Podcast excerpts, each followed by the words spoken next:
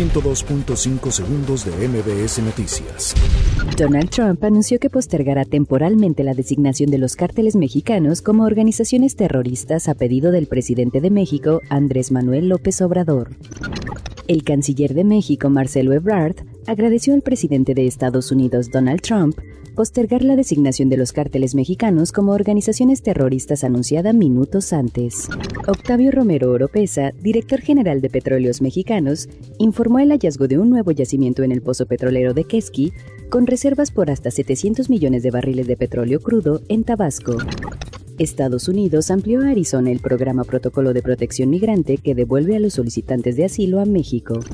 El presidente Andrés Manuel López Obrador envió un mensaje de aliento al boxeador Andy Ruiz en su pelea de revancha ante el británico Anthony Ruiz en Arabia Saudita.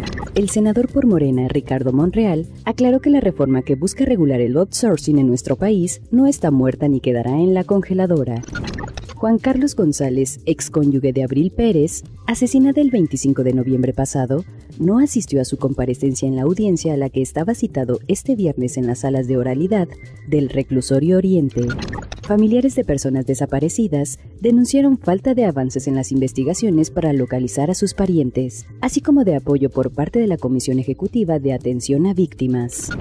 102.5 segundos de MBS Noticias.